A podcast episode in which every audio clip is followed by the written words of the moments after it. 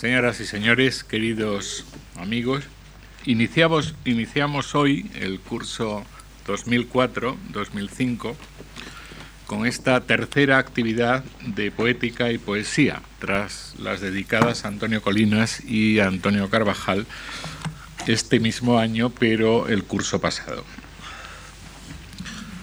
Hoy tenemos de nuevo con nosotros a Guillermo Carnero, un viejo amigo de esta fundación, en la que ha impartido algún que otro curso, como aquel que luego publicamos sobre la cara oscura del siglo de las luces y de cuya comisión asesora formó parte entre 1992 y 1994. Pero en esta ocasión Guillermo Carnero viene exclusivamente como poeta, uno de los más relevantes de su generación y de toda la poesía española contemporánea. Nacido en Valencia en 1947, Guillermo Carnero Arbat comenzó a publicar poemas en 1965 y 1966, con apenas 18 y 19 años. Al año siguiente, en el 67, reunió algunos de ellos con otros muchos entonces inéditos y los envió a Málaga para que los editara la librería anticuaria El Guadalhorce bajo el título de Dibujo de la Muerte. Con Arde el Mar, de su amigo Pedro Guinferrer, publicado el año anterior, irrumpía en ellos, en estos dos libros, una nueva forma de hacer y de sentir eh, la poesía en España, como ha sido reiteradas, reiteradas veces estudiado. Pero no era solo la novedad, dato en tantas ocasiones prioritario para el historiador. Era sobre todo que con dibujo de la muerte, rótulo con el que muchos años después ha reunido Guillermo Carnero su obra completa, Guillermo Carnero conseguía en su primer poemario uno de los libros más hermosos, no solo de su tiempo, sino de la segunda mitad del siglo XX en España. No fue, pues, extraño que en 1968 ya fuera acogido por José María Castellet en su breve antología Seis jóvenes poetas españoles, publicado en la revista Mundo Nuevo, y que en 1970 apareciera en dos amplias antologías, antologías hoy emblemáticas, aunque de influencia dispar, la de Enrique Martín Pardo, Nueva Poesía Española, junto a poetas como Carvajal, Guinferrer, Colinas, Jover y Siles, y la mucho más famosa de José María Castellet, Nueve novísimos poetas españoles. Famosísima, aunque en mi opinión, y no soy el único, más irregular tanto por algunas omisiones como por algunas eh, presencias. Desde entonces, y en paralelo a una muy importante carrera académica. Ustedes saben que Guillermo Carnero es profesor universitario desde 1976 y diez años después conseguía la cátedra en el Departamento de Literatura Española de la Universidad de Alicante, en donde, por cierto, sigue muy activo en la actualidad con sus amados eh, autores del siglo XVIII. El poeta ha ido construyendo una importante obra sin prisas, pero sin demasiadas pausas. El sueño de Escipión, 1971, Variaciones y figuras sobre un tema de la Bruyère, 1974, El azar objetivo, 1975, Ensayo de una teoría de la visión, 1977, libro en el que además recopilaba su, obra entonces completa, Divisibilidad indefinida, 1977 90, y nos hizo esperar a sus admiradores un poquito, casi una década. Verano inglés, 1999, Espejo de Gran Niebla, 2002, Poemas arqueológicos, 2003. Como ya puso de manifiesto Carlos Bausoño en el importantísimo prólogo a Ensayo de una teoría de la visión, todos aquellos libros eran en realidad un solo libro. El autor, Guillermo, no solo estuvo de acuerdo, sino que añadió, y junto con ellos lo serán los venideros. Del estudio de Carlos Bausoño he aprendido las razones que justifican esta intuición mía. Claro es que casi 40 años de actividad poética dan lugar a numerosas variantes, a numerosos matices, o dicho de otro modo, eh, dicho de otro modo, el libro único no ha sido escrito de modo lineal, sino en espiral. En este ir y venir sobre el oído, Guillermo Carnero ha dejado en sus poemas variadas muestras de sus puntos de partidas, los cuales han sido y continúan siendo reiteradamente estudiados por eh, sus exégetas. Así, los muy abundantes motivos literarios o los escultóricos, con preferencia sobre los monumentos funerarios desde aquel escalofriante Ávila de 1966 que abre Dibujo de la Muerte contemplando el sepulcro del príncipe don Juan, obra de Domenico Fancelli, en el convento abulense de Santo Tomás. Sobre los referentes pictóricos, hay incluso una modesta pero exquisita antología de 12 poemas a los que podrían añadirse sin problemas otros tantos, no menos hermosos, cobijados al eh, clásico Ut Pictura Poesis, Córdoba 2001. Pero Guillermo Carnero ha hecho sonar en sus poemas una tal cantidad de artilugios músicos que hace obligada la incursión por otros derroteros hasta ahora casi sin transitar. Aunque no faltan los aerófonos, flautas, oboes, trompetas, cornamusas, cuernos de caza, ni los idiófonos, crótalos, cascabeles, vasos musicales, litófonos o deliciosos relojes musicales con o sin autómatas.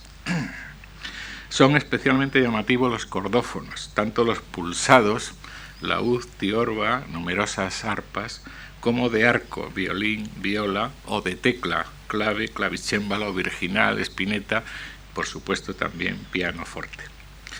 La razón de todo ello no es solo el gusto del poeta por la música, tanto la dieciochesca, Scarlatti en el poema Concertato, como la romántica, Donizetti, en el epílogo Lenib de Leur en variaciones y figuras, o la del jazz, Cannonball Adderley conquista el, el Polo Sur, entre otras muchas. La razón de fondo, creo, nos la ofrece en una de las numerosas citas incluidas en uno de sus poemas más emblemáticos, de título tan explícito que da nombre al poemario en el que se incluye como espléndido broche final, El sueño de Escipión.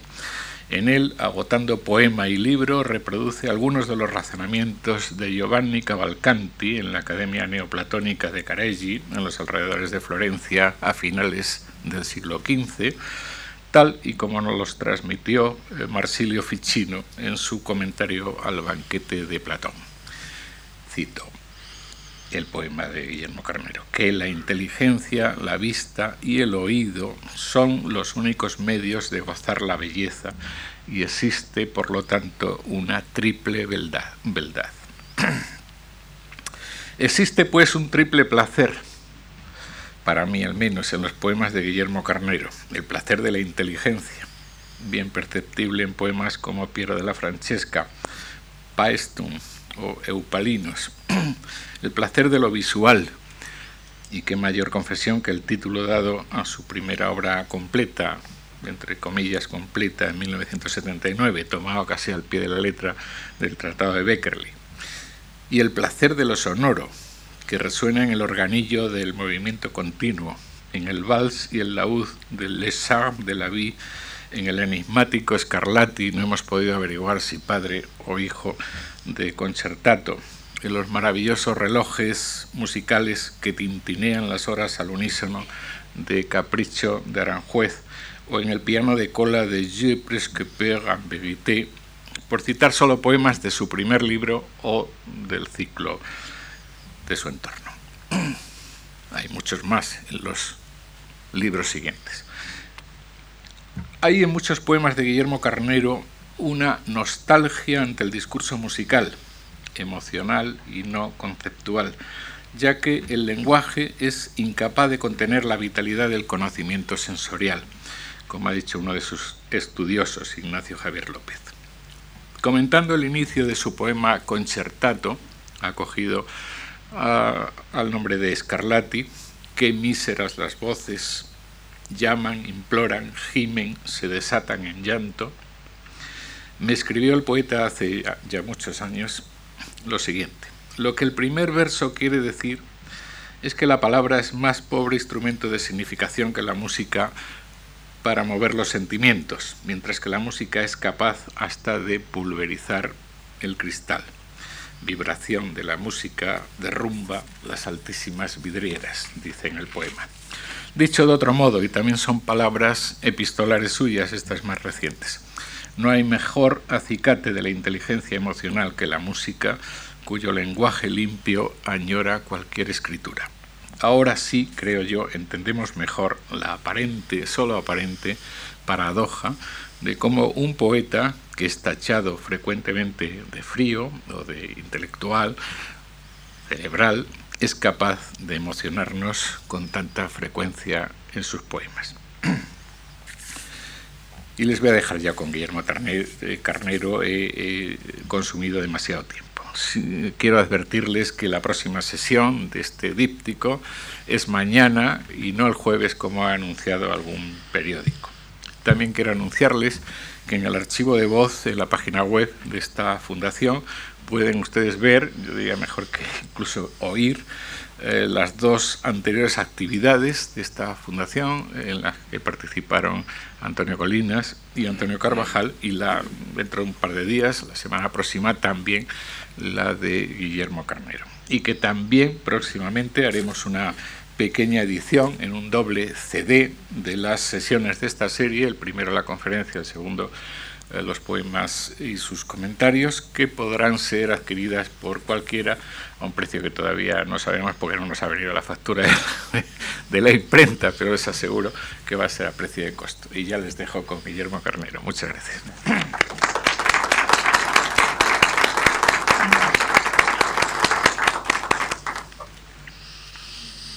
Bien, eh, buenas tardes. Yo quisiera empezar por una aclaración puesto que ustedes han oído eh, decir a Antonio Gallego, y es absolutamente cierto, que nací eh, a mediados del siglo pasado. Eh, y la aclaración es que a esa edad avanzada no se debe el hecho de que haya aparecido aquí con unas muletas, sino a que ayer, nada más llegar a Madrid, tuve la desgracia de sufrir una torcedura y he preferido, a pesar de no encontrarme en las mejores condiciones, he preferido no dejar por eso de acudir a mi cita con ustedes y con la Fundación, que es siempre sumamente grata. Ante todo, le quiero agradecer a Antonio su generosa y, por supuesto, excesiva e inmerecida presentación, como él es y siempre.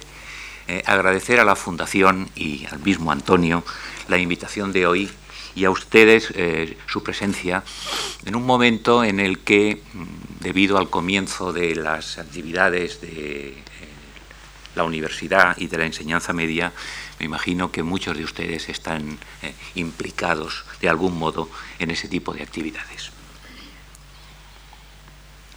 Después de haber intervenido a lo largo de los años en multitud de actos como este, he llegado a la conclusión de que eh, la mayoría de los que asisten a ellos son lectores profesionales y casi diría yo que eh, eh, habituales de poesía. Y estoy seguro de que muchos de ustedes la escriben o intentan hacerla llegar, intentan transmitirla a otros en la enseñanza, aventura que, como saben aquellos que se dedican a ella como yo, empieza a ser cada vez mucho más, eh, mucho más utópica. Quiero decir que, eh, a mi modo de ver, estamos en cierto modo entre personas del oficio y muchas aclaraciones de las que yo pudiera hacerles seguramente serían entre nosotros eh, superfluas. Pero mirando en la otra dirección, he pensado también que seguramente lo que ustedes esperan de mí no es una clase de teoría literaria. Lo que de verdad importa de un poeta es, eh, a mi modo de ver, y creo que eh, al de cualquier eh, lector con experiencia, lo que de verdad importa de un poeta es su práctica, y no una teoría que está al alcance de cualquiera, con un mínimo de formación y con una docena o dos o tres docenas de libros sobre la mesa. Y ustedes habrán visto, más de uno de ustedes, habrá visto a un semipoeta, la palabra exquisita es de Vicente Alexandre. Habrán visto a un semipoeta eh, disparando la artillería pesada de la teoría para intentar, con ese estruendo, intentar eh, amparar una poética, una práctica insuficiente o que no tiene nada que ver con esa ciencia aparatosa. Como dice de la Urraca de la Pampa en uno de sus más felices versos, el Martín Fierro de José Hernández. Dice que por un lado pega los gritos, por el otro pone los huevos. De todos modos, es inevitable que un poeta o un escritor cualquiera, a lo largo de los años, haya llegado con el tiempo a ciertas ideas eh, acerca de su propia escritura, acerca de sus propios propósitos, de sus propios logros y eh, también, por qué no decirlo, de sus propios defectos. Esas ideas, mm, que se pudieran llamar reflexiones de taller, son, a mi modo de ver, las que de verdad interesan. No pretenden en modo alguno ser reflexiones de validez universal. No han sido nunca una falsilla previa a la escritura de ningún poema, sino que son sólo observaciones que eh, se han derivado eh, de una forma natural y espontánea de una larga práctica guiada por el instinto, eh, que han aparecido sin que ni siquiera se tuviera la sospecha de que iban a aparecer. Y por lo tanto son siempre reflexiones provisionales y subsidiarias a esa práctica. Y de ellas se puede decir lo que uno de los hombres más inteligentes de nuestra historia literaria, que fue don Miguel de Unamuno, decía de las ideas. Cuando le acusaban de no eh, seguir a lo largo de los años empecinado en una determinada idea, don Miguel decía, bueno, yo tengo ideas, pero las ideas no me tienen a mí. La obra de un escritor, en mi opinión, está determinada por tres ejes de coordenadas. En primer lugar, la necesidad que lo impulsa a escribirla. Y en segundo lugar, en segundo y tercer lugar, la relación que mantiene por una parte con la tradición de su género literario y de su lengua y por la otra con la sociedad a la que pertenece. Eh, voy a empezar por el último de los elementos de esta terna para intentar eh, explicar lo que les intento decir. Eh, y lamento ser, en este primer punto, lamento ser mm, pesimista, pero decirles la verdad me parece que es mi primera obligación. Creo que la relación entre poesía y sociedad en las circunstancias actuales es prácticamente inexistente, diciéndolo de una manera piadosa y diciéndolo eh, de una forma objetiva es, eh, diría yo, negativa y disuasoria. El plebiscito diario, porque así se lo puede considerar, que tiene lugar en las librerías españolas, a mi modo de ver, deja absolutamente a las claras que a nuestros conciudadanos les eh, tendría sin el menor cuidado la extinción de la poesía. Escribirla no es para la sociedad española una actividad que deba que merezca considerarse una profesión.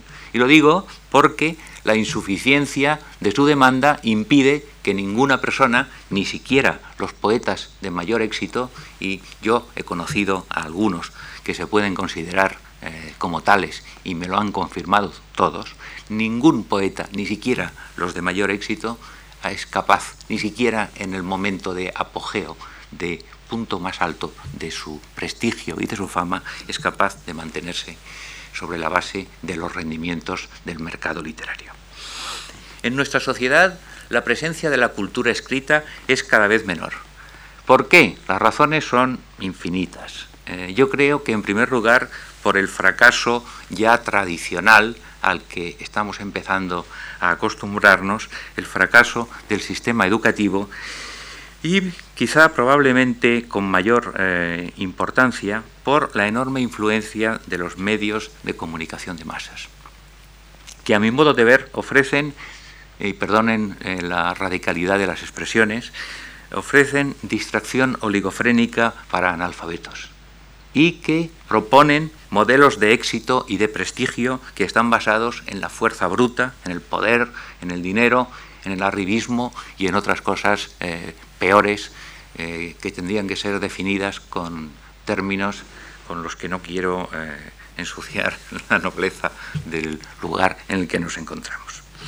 Lo que se debe entender por cultura, a mi modo de ver, es algo que está cada vez más ausente de la sociedad en términos generales y cada vez más reducido a círculos minoritarios.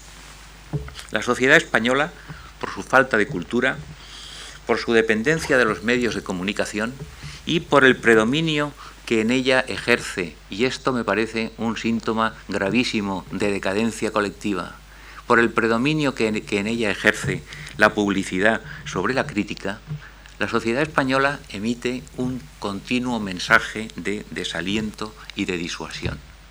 Para aquellas personas, no me refiero a los poetas solos, ni mucho menos, pero para todas aquellas personas que de un modo u otro, en una dirección u otra, en un género u otro, se sienten vinculados a la gran tradición cultural de Occidente. Es una disuasión, un desaliento que solo contrarresta el reconocimiento de algunas instituciones estatales o privadas, como esta, por ejemplo, en la que nos encontramos hoy, y el reconocimiento de eh, determinados críticos, algunos lectores, la mayoría de ellos, eh, esa eh, minoría o mayoría silenciosa que a veces se invoca, que no suele dar muestras de sí, pero que en ocasiones eh, llega a nuestro conocimiento por una carta, por un mensaje en Internet, que eh, a veces, y se lo confieso con toda sinceridad, a veces le hace uno pensar que solo por ese motivo no se ha estado escribiendo durante muchísimos años en vano. No crean que les digo esto por resentimiento, porque mis libros eh, se venden los de poesía se venden bastante bien dentro de lo posible, dentro del horizonte que tiene el género, como es natural. Pero los hechos están ahí y mm, hay que nombrarlos tal como son, con independencia de cómo le vaya a cada cual. Eh, no creo que sea el momento, ni tenemos tiempo, de entrar en consideraciones sobre política educativa o sobre la dejación de responsabilidad que a mi modo de ver han cometido todos nuestros gobiernos, sea cual sea su color, a lo largo del tiempo y desde que tengo uso de razón, en cuanto al principal de los medios de comunicación de masas, es decir, al principal medio de incidencia en la educación de la sociedad y del pueblo español del que disponemos. Piensen ustedes que la sociedad española es capaz, es lo suficientemente rica como para destinar al traspaso de un jugador de fútbol lo que ganaría el mejor pagado de sus catedráticos de universidad a lo largo de 500 años de servicio, suponiendo que estuviera vivo para poder prestarlos. Si hay 20 millones de españoles dispuestos a ver un partido de fútbol y solo unos cuantos dispuestos a leer o a comprar y me importa más la lectura que la compra, un libro de poesía, es que estamos sin duda en una sociedad que, mm, calificada de un modo piadoso, habría que eh, considerar enferma. Creo que cualquier persona que tenga sensibilidad y sentido común pensaría como eh, aquel mandarín que cuenta uno de los ensayistas eh, de los años 30, más brillantes, más inteligentes que yo conozco, cuya lectura le recomiendo encarecidamente, Ernest Gombrich. Uno de sus libros, eh, Gombrich, cuenta que un mandarín presenció en 1902 por primera vez, probablemente, en la historia de su clase social. Y en los jardines de la Embajada eh, Británica en Pekín presenció por primera vez un partido de tenis.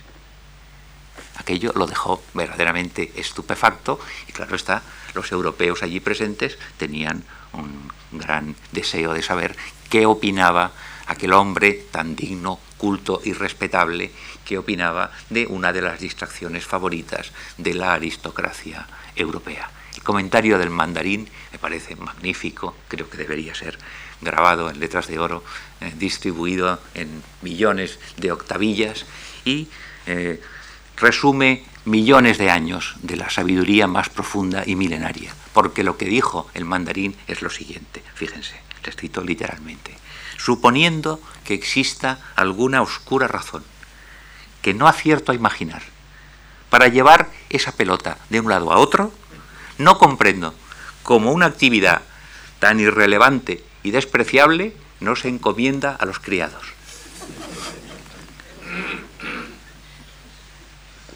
Bueno, pues señores, lo que ha ocurrido en nuestro mundo es que los criados se han convertido en nuestra aristocracia. Y no es la primera vez que eso sucede. Uno de los síntomas más claros y más repetidos por la historiografía desde el siglo XVIII de la descomposición de la sociedad romana fue lo que se podría llamar el predominio del anfiteatro sobre el teatro. Es decir, por decirlo en otros términos y fuera del juego de palabras, que es exacto por otra parte, el predominio del deporte sobre la literatura. El historiador herodiano habla de locura, desvergüenza y deshonor, al referirse a la insensata predilección que eh, Cómodo, el eh, dudo que hijo, pero en cualquier caso sucesor del emperador Marco Aurelio, sentía por los espectáculos atléticos y por las competiciones deportivas. Y a lo largo de la historiografía romana es una constante el atribuir a los emperadores, a los que se considera indignos en términos morales y políticos de gobernar, el repetir esa misma acusación y concretarla en esa misma inclinación a la que me estoy refiriendo al citarles eh, a Herodiano. Bueno, me pregunto, me he preguntado en muchas ocasiones si esos calificativos, locura, desvergüenza y deshonor, no deberían aplicarse en conjunto a la sociedad eh, actual. En resumen, lo que les quiero decir es que para un poeta no puede ser primordial a la hora de escribir una demanda que no tiene la suficiente entidad, por mucho que exista, por mucho que sepamos que hay amigos para los cuales recibir un libro nuestro, como a nosotros nos ocurre con los suyos, es una verdadera fiesta. Aunque sepamos que hay horas y tardes impagables con un amigo que ha logrado entender un poema eh, propio. A pesar de todo ello, la eh, presencia que tiene la literatura en verso en la sociedad española es insuficiente como estímulo para que siga siendo escrita. De todos modos, creo que eh, eso no acaba de ser malo para la poesía, porque la libra, en mi opinión, de la tentación de adaptarse a las predilecciones de una sociedad que eh, me parece, por decirlo también de una forma piadosa, me parece insuficientemente cultivada en estos momentos. Entonces, si no se escribe profesionalmente la poesía, ¿para qué se escribe? Jaime Gil de Viedma fue una de las personas más inteligentes que yo he conocido nunca. Y él decía que la poesía es una aventura de salvación personal. E insistía en el adjetivo personal. Y que precisamente por eso, porque vivimos en un mundo eh, adocenado, en el que hay pocas personas que sientan la necesidad de salvarse, primero, y en segundo lugar, de salvarse personalmente, es decir, individualmente. Por esa razón, la poesía tiene tan pocos lectores y vive en las catacumbas. ¿Qué es salvación personal? Salvación personal es respuesta a las preguntas acerca de cuál es el sentido de la existencia, acerca de cuál es la entidad del yo, preguntas acerca de esa ética que cualquier persona de calidad necesita tener cuando para ella las morales preceptivas habituales no tienen sentido. Es decir, las preguntas que Espronceda decía que se hacía por banalizar un poco la situación cuando se afeitaba delante del espejo. La poesía es, por lo tanto, en mi opinión, una filosofía de lo concreto y en lo concreto para aquellas personas que tienen la desgracia y el privilegio, porque es ambas cosas, de oír en el desierto las voces de la salvación.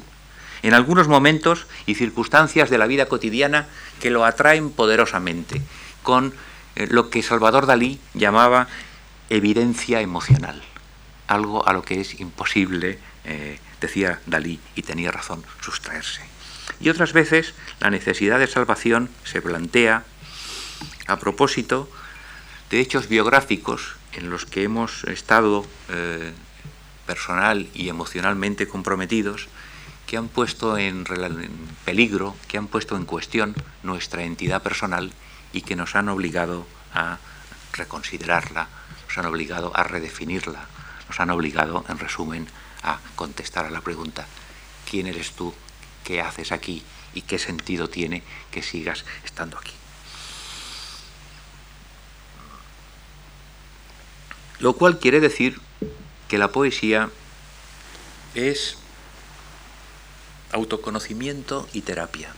Si yo tuviera que resumirla de la forma más simple, lo diría con estos dos términos. Y como decía eh, Baudelaire, la poesía convierte en el oro de la palabra el cieno de la realidad, dirigiéndose a una mujer que lo había tratado mal y prescindan ustedes de la misoginia. La misoginia en el siglo XIX es algo con lo que tenemos que contar, si no, no podríamos eh, leer su literatura.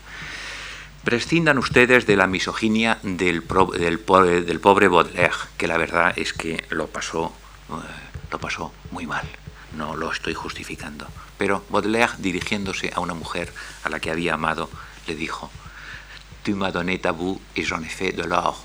Tú me diste tu cieno y yo lo convertí en oro. A eso me refiero. Dejen a la mujer al lado. Coloquen eh, la realidad en su lugar. A eso me estoy refiriendo. Los hechos que desencadenan la poesía no son privativos de los poetas, ni mucho menos. Son patrimonio existencial de todos los seres humanos. A todos nos pasa lo mismo. A todos, absolutamente a todos nos pasa lo mismo. Lo que pasa es que, lo que ocurre es que a algunos nos pasa, digamos que con mayor profundidad. Eh, los poetas quizá tienen la desgracia de sentir un mayor impacto emocional ante esos hechos habituales, colectivos y comunes de la existencia humana. Y por otra parte, tienen eh, la necesidad y la capacidad, naturalmente, de convertir ese impacto emocional en un discurso escrito. El que escribe mm, por esas razones que les estoy eh, eh, enumerando, no hace falta que lo diga, eh, el que escribe por ese motivo escribe primordialmente para sí mismo. Es su primer lector. Escribe porque necesita saber más de sí mismo y del mundo que lo rodea. Cioran, uno de los filósofos, como ustedes saben, más eh, significativos y más profundos de este siglo, decía que eh, aquella persona que quiera eh, llegar a ser aquello que ha venido al, mundo a ser, tiene que hacer de una manera impituayable, no sé cómo diría en español, sin piedad, despiadada, tiene que hacer despiadadamente el vacío a su alrededor. Y Pushkin, en un soneto que tengo eh, enmarcado y colgado en mi estudio, dice que los poetas han de seguir su camino, les cito literalmente, firmes, tranquilos e insociables. Fíjense en el último término. Ahora bien, un poeta no es un ser esencialmente distinto de los demás y comparte con ellos los mismos conflictos. Y por eso tiene sentido publicar, porque el lector puede aprender en cabeza ajena lo que el poeta tiene en común con él, lo que el poeta puede eh, expresar, quizá a diferencia de su lector, aquello que el lector reconocerá como propio en el momento en que lo lea. Y, por supuesto, eh, publicar se convierte también en una necesidad, porque todos queremos dejar de nosotros mismos una definición y un epitafio. Y no hay mejores definiciones y epitafios, desde luego, que eh, los poemas. Y el último elemento, entre los tres de los que les empecé hablando, es el contacto con la tradición. La tradición me parece importantísima porque nos aporta los distintos caminos de salvación personal que a lo largo del tiempo han ido eh, descubriendo y roturando las mejores mentes de las distintas culturas que seamos capaces de eh, conocer, de las distintas lenguas que seamos capaces de leer. No tiene ningún sentido imitar o reproducir la tradición, salvo que uno escriba para un público ignorante que no la conoce y para el cual eh, el descubrimiento del Mediterráneo es un eh, descubrimiento equivalente al de Cristóbal eh, Colón. Pero la tradición hay que conocerla, es imprescindible conocerla. Por la misma razón por la que un pintor abstracto tiene que saber dibujar y pintar un bodegón, aunque no quiera hacerlo nunca en su vida. El problema sería que no fuera capaz de hacerlo. Solo se puede superar aquello que se conoce. Y en todas las épocas hay lecciones muy provechosas de esa relación siempre conflictiva del poeta con su lengua y con los problemas que ha tenido que afrontar, que le repito que si uno es capaz de soslayar los obstáculos de la historia, los obstáculos de la distinta expresión lingüística a lo largo del tiempo, acaban siendo siempre los mismos. El verso libre y blanco, que es, como ustedes saben, distintivo de la poesía eh, moderna y contemporánea, solo lo puede dominar aquel que tenga el oído eh, educado por la métrica clásica. Quien no sea capaz de escribir un soneto gongorino, les aseguro que no escribirá un buen verso libre y blanco. Y por otra parte, si bien la poesía tiene una capacidad ilimitada, eh, a mi modo de ver, para incorporar el pensamiento reflexivo, también tiene el peligro de convertirse en un discurso excesivamente abstracto. Y a este respecto, además de la gran lección eh, que a mi modo de ver eh, está en la mejor poesía barroca y pensando en nuestra literatura, yo diría inmediatamente, señalaría inmediatamente a Villamediana y pensando en otras, eh, a John Donne o a Shakespeare. Aparte de esa lección de la gran poesía intelectual del barroco, yo tampoco he olvidado eh, un consejo, uno de los muchos consejos que, como antes les decía, me dio Jaime Gil de Viedma. Que el discurso de la poesía debe fundarse siempre en la imaginación pero en el sentido estricto de la palabra, es decir, debe fundarse en imágenes. El discurso de la poesía debe entrar al entrarle al lector por los ojos, debe ser capaz de visualizarlo.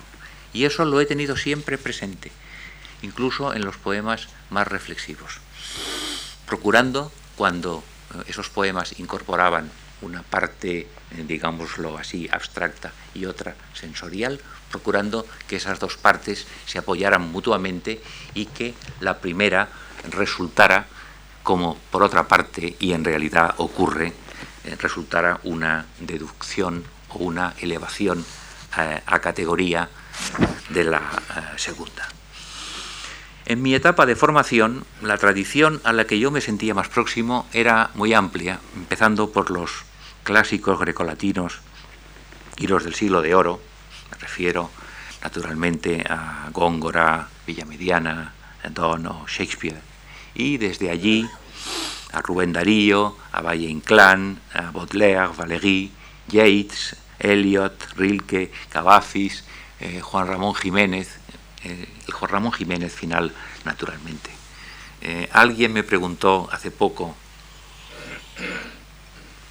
en una entrevista que aparecerá pasado mañana, ¿qué dos poemas contemporáneos le hubiera gustado a usted escribir? Le dije, pues no. ¿Qué poemas contemporáneos le hubiera gustado a usted escribir? Y dije, pues dos, únicamente dos. Uno de Luis Ternuda, que se titula Luis de Baviera, escucha a Lohengrin. Y otro de Cavafis, que se titula El Dios abandona a Antonio. El irracionalismo simbolista me interesó siempre, muchísimo más que el superrealista. Y eso lo dije desde el principio, lo dije desde que era un teenager, desde antes de cumplir los 20 años. Creo que el superrealismo, mm, y tampoco es momento este ni ocasión de entrar en ello, pero creo que el superrealismo tuvo la desgracia de llegar demasiado pronto. Si el subrealismo hubiera llegado un poco más tarde, probablemente hubiera sido jungiano en lugar de ser freudiano.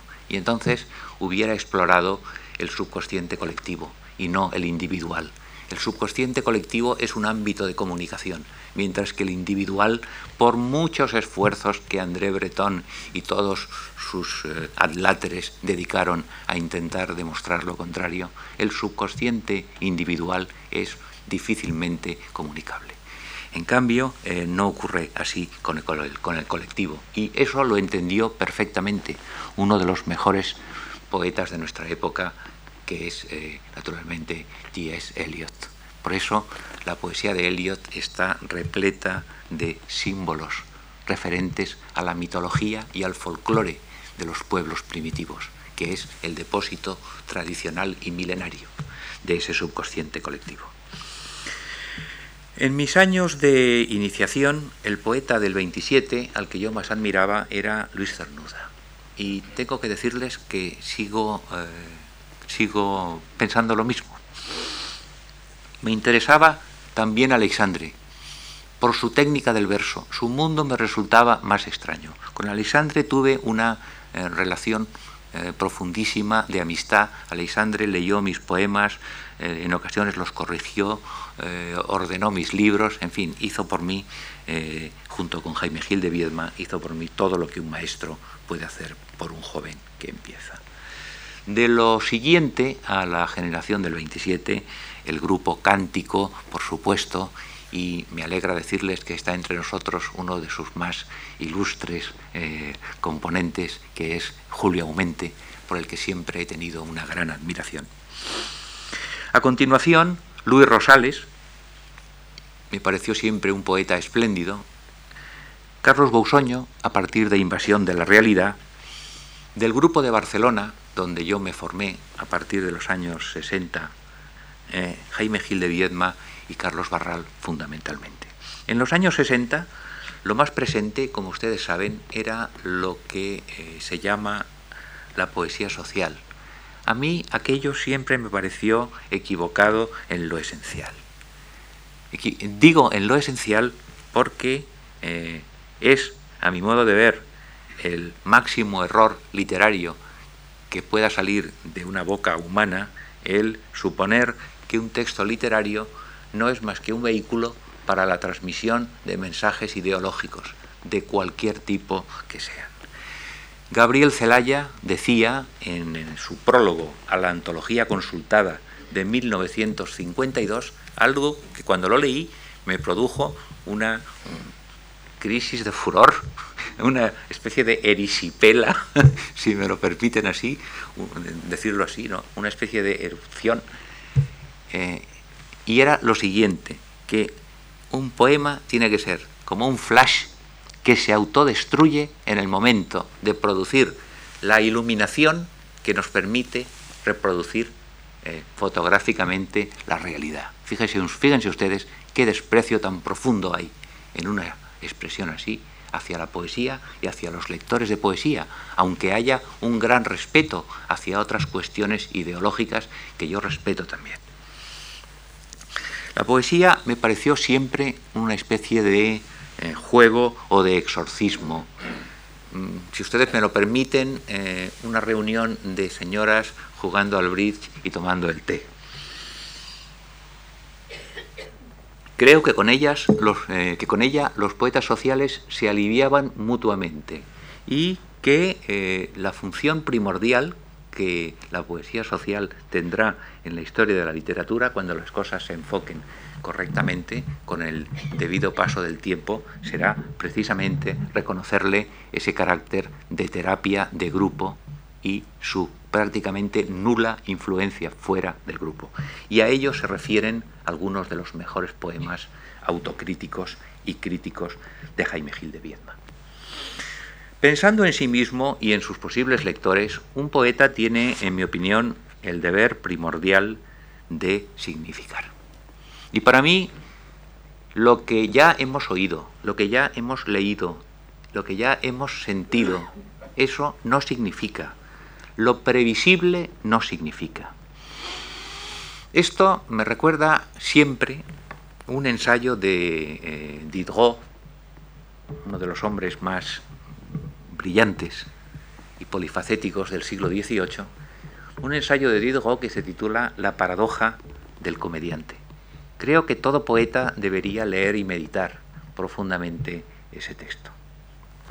Casi en las mismas palabras de Diderot les resumo el contenido. Viene a decirnos que si para representar en el teatro a un personaje que sufre, se hace subir a escena a una persona sin formación teatral y que en ese momento está sufriendo real y profundamente, cuando esa persona suba a las tablas, lo único que conseguirá será hacer el ridículo y reír al público.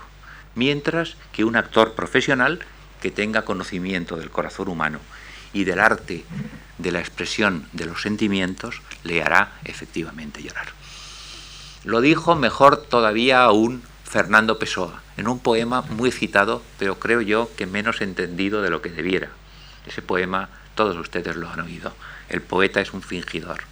Finge tan completamente que llega a fingir que es dolor el dolor que de verdad siente.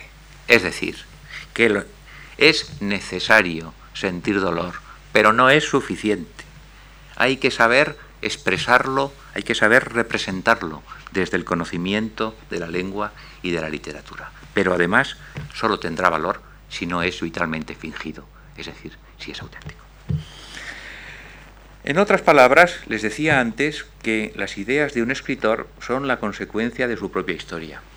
Yo pertenezco a una promoción que entró en escena a mediados de los años 60 y si tuviera que resumir en, un solo rasgo, eh, en un solo término, mi actitud de aquel momento, les diría que fue una oposición a la poética española de posguerra consciente y marcada. Esa poética, con excepciones de las que soy consciente, puesto que algunas de ellas eh, las he eh, estudiado, esa poética se diversificaba en dos direcciones dominantes el realismo social y el intimismo primario. La poesía española los había ido aportando con variantes y en sucesivas oleadas a partir de lo que se llama la rehumanización de los años 40. La crítica que se ha ocupado de mi generación eh, y de mí ha puesto el acento excesivamente en lo primero, en la poesía social. Es un error, un error explicable, desde luego, porque los poetas que hacían lo uno, hacían también lo otro, puesto que la poética del realismo social prescribía la simplificación del discurso y su aproximación al conversacional, en aras de una supuesta recepción mayoritaria de los mensajes que afectaba a los políticos y al final se hacía extensible a los existenciales y a los de cualquier índole. Poner demasiado énfasis en el rechazo del realismo social significa, en la práctica, definir eh, la diferencia de mi generación y la mía en términos de tema y de ideología. Y creo que eso es eh, coger el rábano por las hojas, eso es reducir una ruptura que tuvo mayor alcance y que se podría considerar eh, la negación de la poesía como mensaje tanto si el mensaje es de carácter político y colectivo como si es eh, un mensaje individual y egocéntrico. Y llamo poesía mensaje a la que transmite significados no problemáticos en textos cuya lectura se vuelve automática por tres razones. La primera, por su escasa desviación con respecto a la lengua estándar. La segunda, su redundancia con respecto a la tradición romántica. Y la tercera, su limitación a las referencias que proceden de la vida cotidiana y contemporánea. Con ello estamos eh, en un terreno, como ustedes habrán observado ya, en un terreno similar a la distinción que yo asumo eh, de Ortega y Gasset entre el arte rutinario que mm, no le pide a su destinatario nada más que reconocer aquello que ya sabe del mundo y de sí mismo y el arte innovador o de vanguardia, que lo que le pide precisamente es ampliar su horizonte, es una aventura intelectual y emocional, es decir, eh, salirse, por así decirlo, de lo ya conocido y de lo rutinario. O en términos similares también a la distinción que hizo Malagmé entre el lenguaje que se puede equiparar a la moneda de contenido metálico y el que solo, en cambio, es comparable al papel moneda. El papel moneda solo sirve para intercambiar significados que ya tenemos previamente conocidos y pactados. No vale en sí mismo nada. En cambio, la moneda metálica vale, el oro y la plata valen. Eso quería decir eh, el señor Malagmé en uno de los pocos párrafos suyos eh, en los que se entiende lo que quería decir, que no crean ustedes que es moco de pavo, ni mucho menos. Esa ruptura que emprendió mi generación fue un replanteamiento del intimismo, en modo alguno fue una ruptura. Poesía sin intimismo es imposible que la haya, porque eh, la poesía es pensamiento y lenguaje imantados, puestos en pie por la emoción. Lo que pasa es que hay más de una clase de intimismo y el intimismo directo, en aquel momento inicial, les hablo de los años 60, me parecía, y nos parecía a otros poetas de mi generación, nos parecía necesitado de una alternativa que entonces considerábamos excluyente y que hoy creo que con la sabiduría que procede de la eh, edad, eh, pues ya eh, habiendo dejado de ser tan intransigentes, no nos parece, en aquel entonces, la única vía, aunque sí una vía legítima, una vía permanente y, si me permiten el término, eh, que está despojado de cualquier eh, sentido eh, encomiástico, una vía clásica. La solución que se nos ocurrió para superar el intimismo directo fue lo que se ha llamado culturalismo, es un término que no inventamos nosotros, lo inventó la crítica adversa, pero nos pareció bien. Lo mismo ocurrió con el término cubismo o con el término impresionismo. Saben ustedes que estos términos normalmente eh, aparecieron como eh, rótulos con los que se intentaba desacreditar a quien los utilizaba y al final los que los utilizaban pensaron, bueno, si con ellos nos entendemos, adelante. Pues este es el caso del término al que me refiero. El culturalismo ha sido siempre un recurso incomprensible para muchos y sobre todo se lo ha querido caricaturizar, como si fuera la negación de la autenticidad de la emoción y eh, encubriera una falta absoluta de contacto con la experiencia, por decirlo en términos de una reciente polémica a la que no tengo más remedio que referirme, aunque eh, mi belicosidad en estos momentos eh, es absolutamente nula, y lo digo de todo corazón. En esa incomprensión voluntaria hay, como siempre ocurre en casos semejantes, hay un vicio y una maniobra.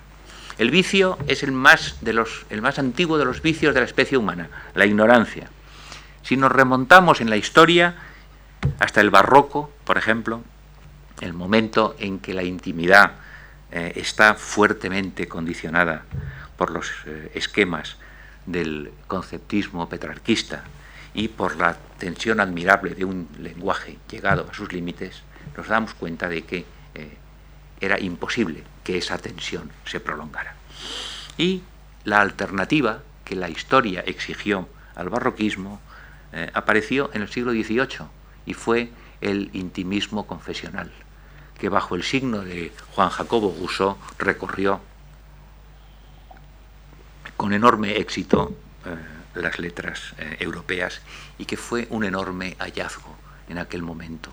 No tienen ustedes más que leer a Wordsworth o en nuestro terreno, en el terreno de nuestra lengua, por ejemplo, la epístola del Paular de Jovellanos, eh, algunos poemas de Meléndez Valdés o de Cienfuegos. Los románticos del siglo XIX, aunque lo ocultaron cuidadosamente, fueron sus herederos. Y lo que ocurrió es que después de unas cuantas décadas de exhibición del corazón desnudo, por así decirlo, pues esa ah, desnudez estaba tan lexicalizada como el, y tan fosilizada como el petrarquismo más académico del siglo XVII. Y a mediados del siglo XIX, la poesía inglesa descubre eh, lo, que se eh, lo que se ha llamado el monólogo dramático, que llegó hasta nosotros gracias a un gran conocedor de la poesía inglesa, eh, que fue Luis Cernuda. Enseguida vuelvo sobre ello, pero antes quería referirme, puesto que les hablaba de vicio y de maniobra, a la maniobra. La maniobra también es tan vieja como el mundo y se ha utilizado en la tradición polémica innumerables veces. Consiste en secuestrar el significado de un término clave para utilizarlo como arma arrojadiza a nuestra conveniencia y contra los demás. Y en este caso el término ha sido experiencia. Es una palabra que todos eh, tenemos la sensación de entender, pero que tiene su eh, retranca, por decirlo de una manera vulgar. La verdad es que existen dos clases, dos grandes ámbitos de experiencia. A mí me parecen equivalentes y absolutamente legítimos los dos. En cuanto a origen de poesía, sí afectan a la sensibilidad, sí producen emoción y sí ponen en movimiento los mecanismos de los que nace un poema. El primero lo constituyen los acontecimientos de la vida cotidiana y el segundo los que forman parte de la historia, la literatura y el arte. Y son dos ámbitos que están además necesariamente interconectados, porque los hechos de la experiencia cotidiana nos inducen a leer en términos emocionales y personales la experiencia cultural por las semejanzas que se establecen entre lo que hoy ocurre y lo que ocurrió hace siglos, o entre lo que nos ocurre a nosotros y lo que le ocurrió a determinada persona del pasado. Y por otra parte, la experiencia eh, cultural reviste por el mismo mecanismo de rebote, reviste de trascendencia la experiencia cotidiana. Las dos están entrelazadas de una forma natural y espontánea en el funcionamiento real del pensamiento y en la génesis, en la exploración y en la formulación de los textos poéticos. Naturalmente, de una persona culta. Por eso, Eliot decía que un pensamiento podía llegar a ser una experiencia de tanto impacto existencial como un hecho eh, cotidiano, como un hecho que nos ocurriera en la vida real, si modificaba nuestra sensibilidad y nuestro pensamiento. Yo les digo con toda eh, sinceridad que nunca he añadido referencias culturales a un poema que no las tuviera desde su mismo origen, desde su intuición primera, todavía no verbalizada, el que no las tenía no las ha recibido después, jamás las he eh, añadido como adornos o como eh, retórica o como cualquier otra cosa semejante. Bueno, pues cuando la poesía inglesa de mediados del siglo XIX descubre que el romanticismo ha llegado a un punto de saturación, aparece el monólogo dramático. Robert Bernbaum dedicó a ese proceso un libro titulado La poesía de la experiencia. Con ese libro ha pasado una cosa muy curiosa, porque todo el mundo lo ha citado sin leerlo hasta que no se ha traducido, y hace muy poco que se ha traducido. Y resulta que el título tiene casi, eh, no tiene nada que ver con el contenido. Eh, el libro de Berman, ha sido utilizado, de acuerdo con su título, en un sentido contrario a lo que eh, su contenido suponía. Porque el monólogo dramático fue una liberación de la dictadura del yo romántico. Porque empleaba, en lugar de ese yo romántico directo, empleaba a un personaje poemático que le permitía al poeta dos cosas. La primera, admitir como posibles tesituras con las que no se identificaba plenamente. Y la segunda, proyectarse en otras que asumía del todo, como propias. Luis Cernuda nos dejó ejemplos magistrales en castellano de monólogo dramático. Y les puedo decir que poemas como Luis de Baviera, Escúchalo Engrin, que mencionaba antes, o Ninfa y Pastor por Tiziano, los dos de Desolación de la Quimera, eh, fueron eh, para mí una verdadera eh, revelación y los sigo leyendo y los sigo considerando textos fundamentales e imprescindibles del siglo XX. Cuando yo escribí mi primer libro, no conocía el libro de Bernbaum. Supe de él muchos años después por Jaime Gil de Viedma y cuando mi primer libro, Dibujo de la Muerte, ya estaba publicado. Pero la verdad es que no lo necesitaba para nada, porque había asimilado, eh, sin darme cuenta, instintivamente, había asimilado el procedimiento a través de Cernuda. Y lo que me llevó a adoptarlo fue comprender instintivamente que se trataba de un procedimiento de desautomatización, si me permiten ustedes el palabra, de la expresión del yo y de sustitución del intimismo primario en la medida en que el monólogo dramático, y esta es eh, la madre del cordero, y desde luego la madre del carnero, en la medida en que el monólogo dramático permite dar cuenta de la experiencia cotidiana a través de la cultural. Esa es la razón fundamental de su existencia y de su enorme rentabilidad literaria.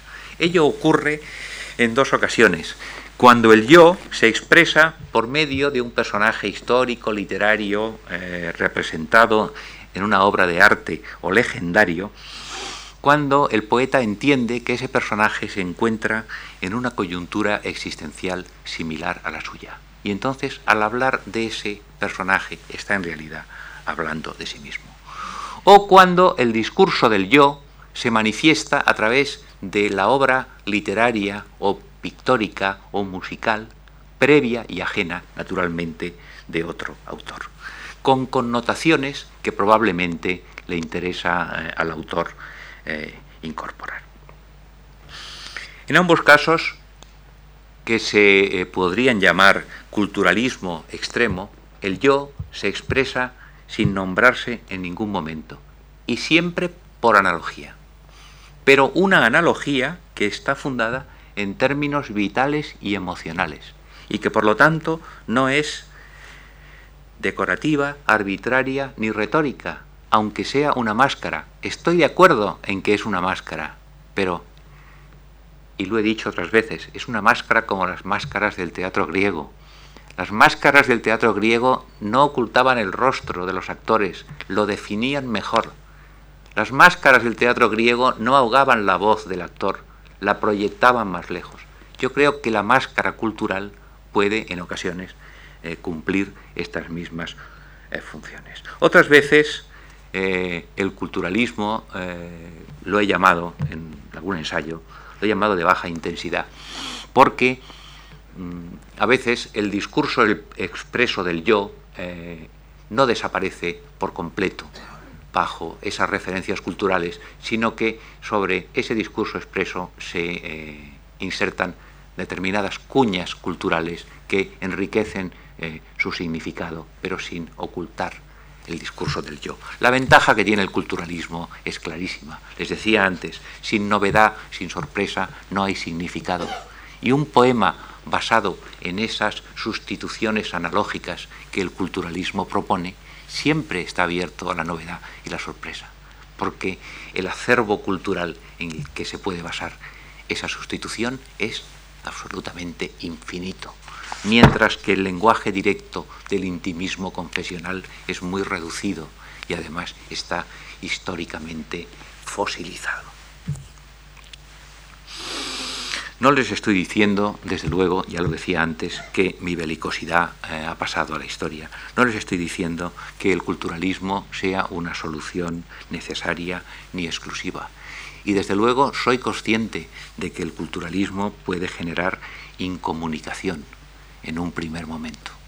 Porque si los lectores no comparten las referencias que el autor les está proponiendo como un ámbito de sorpresa y de extrañamiento, es decir, como un ámbito de comunicación, si aceptan ustedes el discurso que vengo manteniendo desde que empecé, entonces eh, si el lector no, no comparte esos referentes y no hace un mínimo esfuerzo de lectura activa, entonces probablemente el significado del poema no le llegue. Pero es una incomunicación pasajera y superable y me parece menos grave que la falta de significado, es decir, la falta de emoción y de pensamiento que a mi modo de ver se da en los poemas en los cuales el significado se degrada en mensaje desde el mismo momento en que se componen. En mi primer libro, que se publicó en 1967, y en poemas como Ávila, Castilla o Capricho en Aranjuez, en los que me pregunté si el lenguaje y la belleza eh, podían bastar como mundo alternativo a una persona que se sintiera incómoda en el mundo real y se autoexiliara de él. Y de una manera más explícita en mi segundo libro, eh, El sueño de Escipión, publicado en 1971, eh, aparece lo que se llama, lo que la crítica también ha llamado metapoesía, otra, otra palabra eh, que parece una referencia a un monstruo antediluviano, pero que no es nada de eso. Metapoesía quiere decir poesía de segundo grado, es decir, metapoesía es aquella que se tiene a sí misma como eh, asunto, como objeto, entre otros muchos asuntos y objetos, todos los asuntos y objetos que la poesía ha tratado a lo largo de los siglos pueden aparecer en un metapoema, pero además tiene que aparecer eh, la poesía misma, el hecho de escribirla, las implicaciones de escribirla. Al final, ante nuestra propia mirada y ante la mirada de quien nos lee, acabamos siendo lo que hemos eh, escrito. Y la escritura para un eh, poeta y, por qué no, para un escritor de cualquier índole, la escritura viene a ser el equivalente de la salvación del alma para el creyente. Si un poema surge de la necesidad de eh, autoconocimiento, ante las interrogaciones que nos plantea el mundo y nuestro propio yo. O de la necesidad de conjurar los conflictos en los que nos encontramos en ese mundo, y si solo en el poema, para un poeta, se puede eh, resolver ese conflicto y se puede dar respuesta a esas interrogaciones, entonces la metapoesía se convierte en una cuestión existencial básica y primaria y no eh, como se ha pretendido en ocasiones eh, decir, en una chifladura de aficionados a la teoría literaria que escriben ensayos en líneas cortas parecidas a versos. Eso al menos en aquellas personas que no tienen el pensamiento disociado de las emociones. Y yo creo que los grandes poetas, y no me, no me estoy refiriendo a mí mismo como es natural, yo creo que los grandes poetas eh, no los tienen disociados, sino todo lo contrario, perfectamente eh, fundidos. Siempre me ha preocupado la capacidad limitada que tiene el lenguaje para reflejar la realidad exterior y la realidad interior o mental, y para comunicar ese reflejo. Siempre me ha preocupado eh, cómo se transmuta la experiencia emocional en un discurso escrito, cómo se adquiere conciencia e identidad. ¿Cómo las adquiere el poeta en el momento de escribir y de escribirse? Y hasta qué punto eh, puede el poeta llegar a ser tan vil que considere que la vida real no es más que una cantera de eh, situaciones con las que escribir poemas, que situaciones que en sí mismas no importan. El lenguaje no está primordialmente eh, concebido para formular esa fusión de emoción y de pensamiento en que consiste el ser auténtico de la poesía.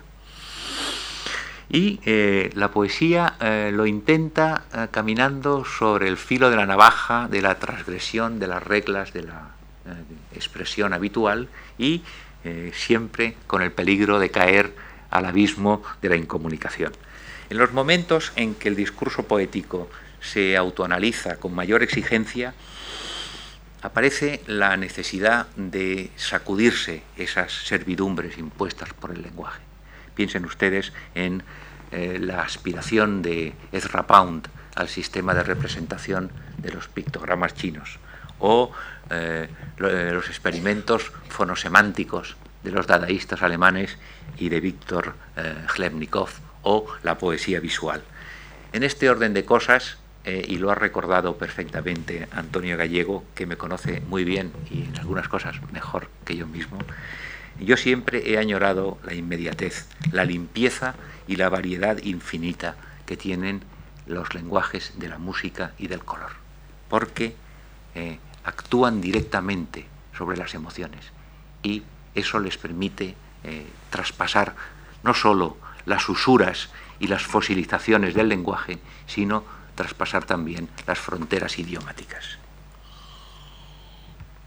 El culturalismo y la metapoesía han estado siempre presentes en mí y lo estarán, eh, creo, porque no veo, lo estarán siempre porque no veo razón ninguna para eh, censurarlos.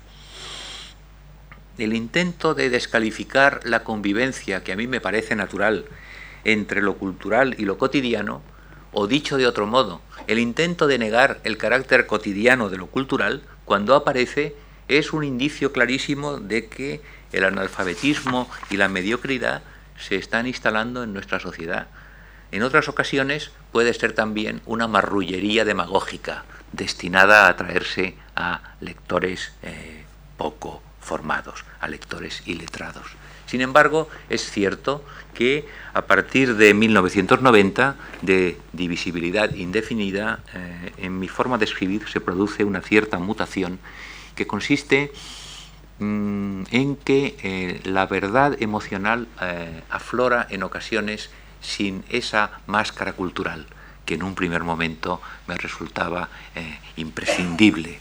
En ocasiones aparece ese intimismo directo que tan difícil me resultaba asumir cuando era más joven. No ha sido, les aseguro que no ha sido resultado de una maniobra, ni siquiera ha sido consciente, sino algo producido naturalmente por, eh, por la edad, por la experiencia, y es algo que culmina eh, en 1999 en eh, un libro que también ha citado Antonio, Verano Inglés, donde, a pesar de todo, no faltan ni las referencias culturales ni las reflexiones metapoéticas.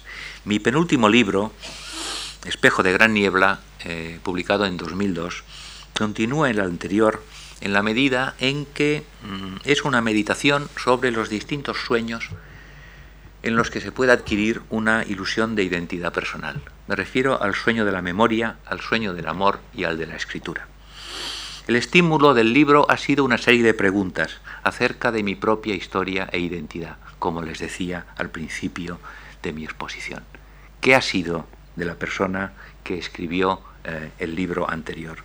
cómo la emoción y el pensamiento nos configuran a través del recuerdo, cómo nos vemos a nosotros mismos en el espejo del papel escrito y en qué medida la escritura es una segunda vida o una segunda edición corregida y mejorada de la vida misma.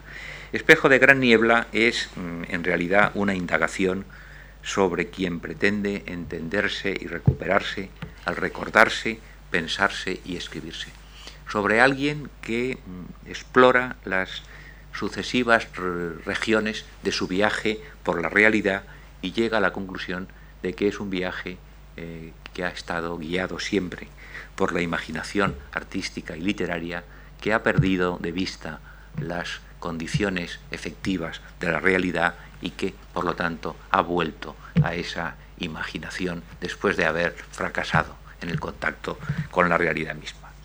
Muchas veces, y con esto termino, me han preguntado cómo veo el futuro de la poesía española. Eh, como todo profesor, eh, a mí me gusta, eh, y de eso vivo, me gusta profetizar el pasado, no el futuro. Pero si tuviera que profetizar el futuro, les diría que, mm, a mi modo de ver, debería ser integrador y ecléctico. Y a eso me referí ya en un ensayo de 1999 que se tituló Píos deseos al borde del milenio. Esa integración se tendría que dar, a mi modo de ver, en tres direcciones. En primer lugar, me parece importante llegar a una consideración no empobrecedora de la generación del 50.